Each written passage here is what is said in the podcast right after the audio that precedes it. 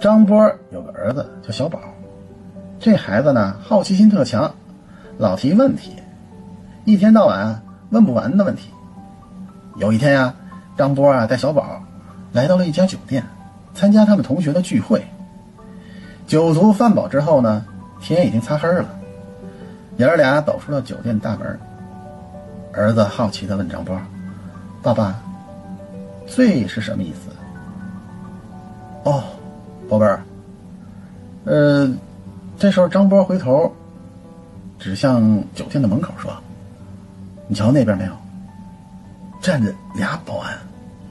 如果啊，我把他看成了四个，那我就是醉了。”小宝一脸纳闷说：“爸爸，那只有一个保安呀。”